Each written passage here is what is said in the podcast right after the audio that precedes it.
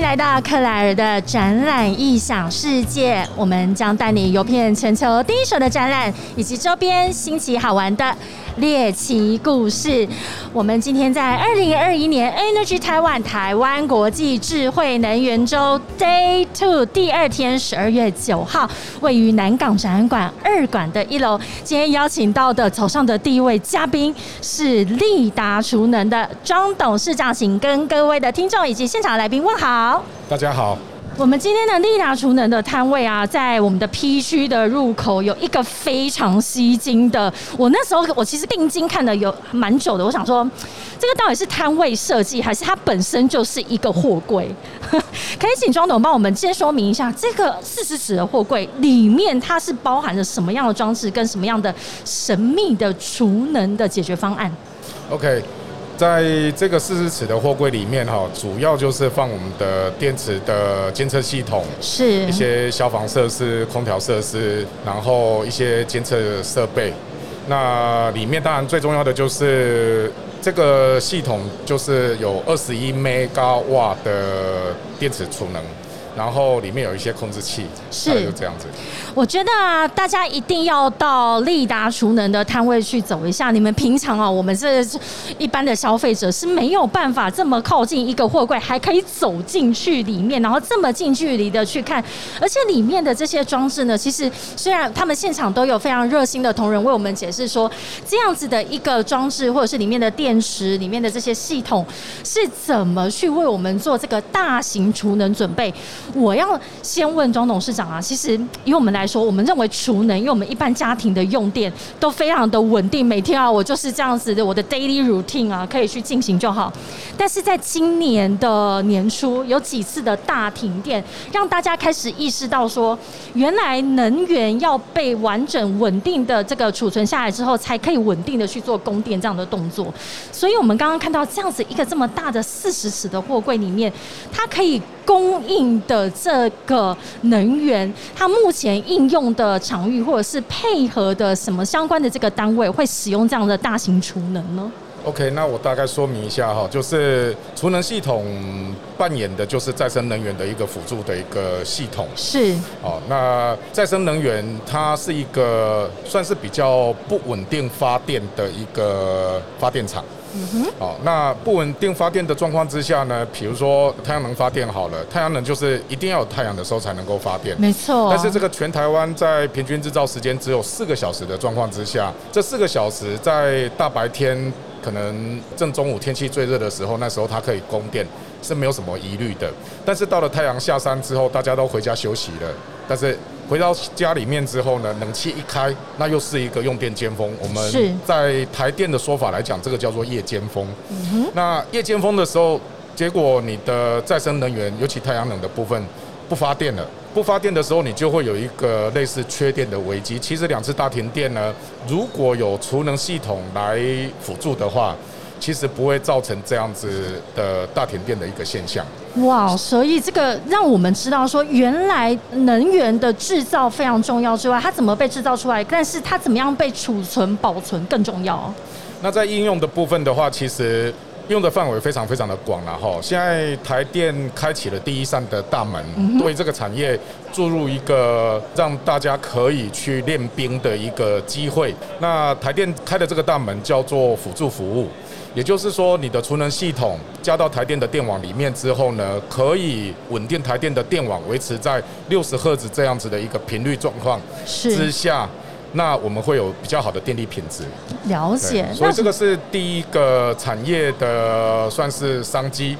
那储能系统除了在台电的辅助服务之外呢，它可以用的范围就包括我们刚刚讲的再生能源，是因为它的发电不稳定。那如果说我们能够在太阳能或者在风力发电的旁边呢，在建置储能系统的话，那么等于是说本来你的太阳能的暗场。它接了可以并网的容量，比如说它只准许你并一百 m 好了。是。那如果能够发电发一百五十 m 两百 m 甚至更大的时候，你是没有办法把过剩的电并到电网里面的。哦，那你就可以先储存起来。OK。等到太阳下山之后，你再把多余的电再继续把它送到台电的电网上面。哎，我我这个幼幼班的人好像终于有一点听懂了哈，意思就是说，我就算一直制造把这些能源制造出来，无论透过风力或者是太阳能，但是如果没有把那些多余剩余的也储存下来的话，其实它就是浪费掉了，就是浪费掉了。对对，所以我们刚刚就也可以开始想象说，为什么它是用这样子四十尺货柜一个一个的模组？我觉得这蛮聪明的耶。对对，像这样子的货柜的话，其实放在储能的暗场，哦，那其实它是一个非常方便储存这个过剩的电量的一个地方。哎，另外在应用范围的部分的话，还有就是我们现在。用电大户哈，用电大户，所谓用电大户的话，其实就是八百千瓦契约容量的用电大户。那我们现在有一个用电大户的责任，就是绿能的责任。对。那绿能的责任的时候呢，它可以建置再生能源，好。那你不建制再生能源的话，你就要去缴绿能的凭证的税，是碳税等等这些东西。好，那你如果不想做再生能源，你不想去缴那个绿能凭证的费用的话，那你也可以选择建制储能。现在大家好像都在抢绿电，对对对对，是，所以我现在就可以想象哦，因为尤其我我还是回到这个货柜，因为这个概念哦，大家一定要到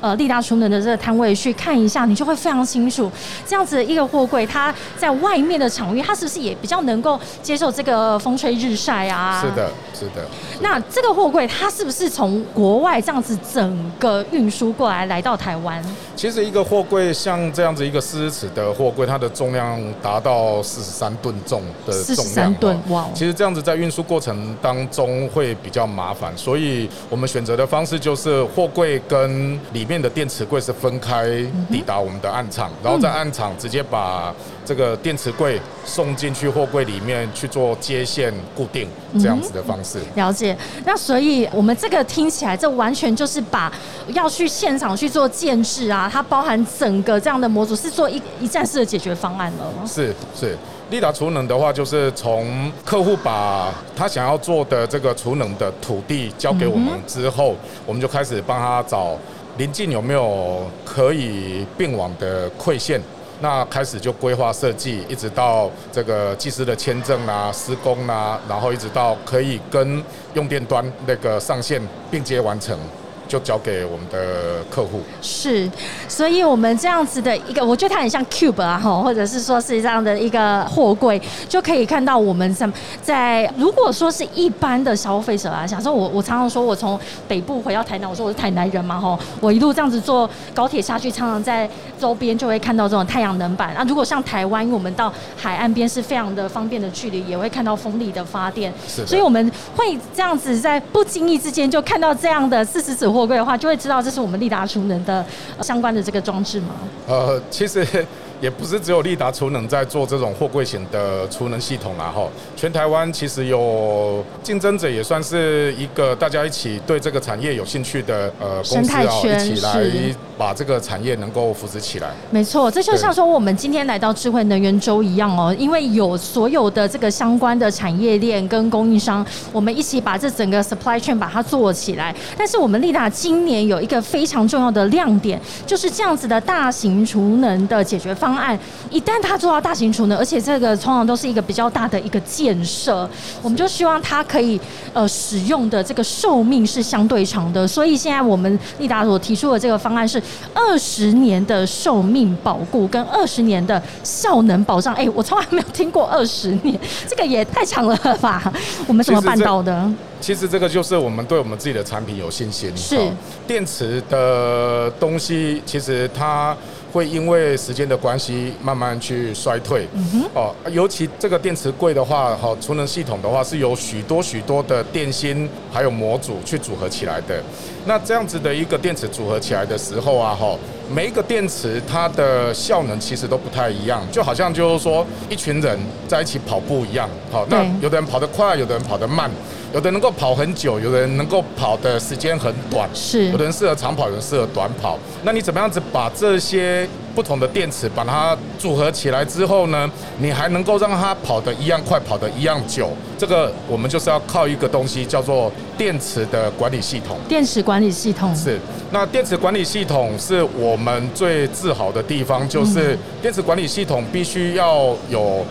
让电池达到一个平衡的一个效果。是，哎，那我们所应用的这个混合式的主动式跟被动式的一个电池平衡的技术，这个是专利技术，哎，那这种技术的话，可以让电池发挥到它的极限，而且能够让它的寿命能够真的达到像我们讲的，我们能够做到二十年的保证。所以这也是利达储能最引以为傲的，我们有这样子这么稳定的电池管理的系统，也才能让我们这个大型储能的这个效能也可以达到二十年的寿命的这个保固哦，这真的是非常的重要，因为我们身为终端消费者，就是非常的在意，我们不希望再有这种大停电，或者是影响我们的。我还记得那个时候是刚好也是最热的时候，就是我们呃蛮频繁的，我记得在一两周之内就遇到一到两次的停电。你才会开始重视到说，原来我们的能源有没有被好好的这个储存下来，然后在最急需的时候可以派上用场。所以不是只有再生能源，我们要去关心它被制造出来这样的议题。那如果可以在呃能源在制造的同时，也把可能剩余的这些再好好的保存下来，然后配合在我们急需的这个时段把它给释放出来，这个才是我们在做储能方面可以解决我们。最大一个是民生或者是工业上面用电的一个痛点。是的，是的。我们今天非常感谢利达呃储能的庄董事长来到二零二一年 Energy Taiwan 我们的 Day Two Live Podcast Zone Claire 的展览异想世界，跟我们分享目前全球在这个我们都。这么关注智慧能源的议题之上，在储能，我们其实也可以透过非常好的系统的设备，帮我们未来的整个呃我们的全民的这个生活以及工业上面的用电呢，都做非常稳定的一个供电，然后让我们非常的安心。谢谢，谢谢主持人，谢谢大家，谢谢，谢谢，拜拜，谢谢，拜拜。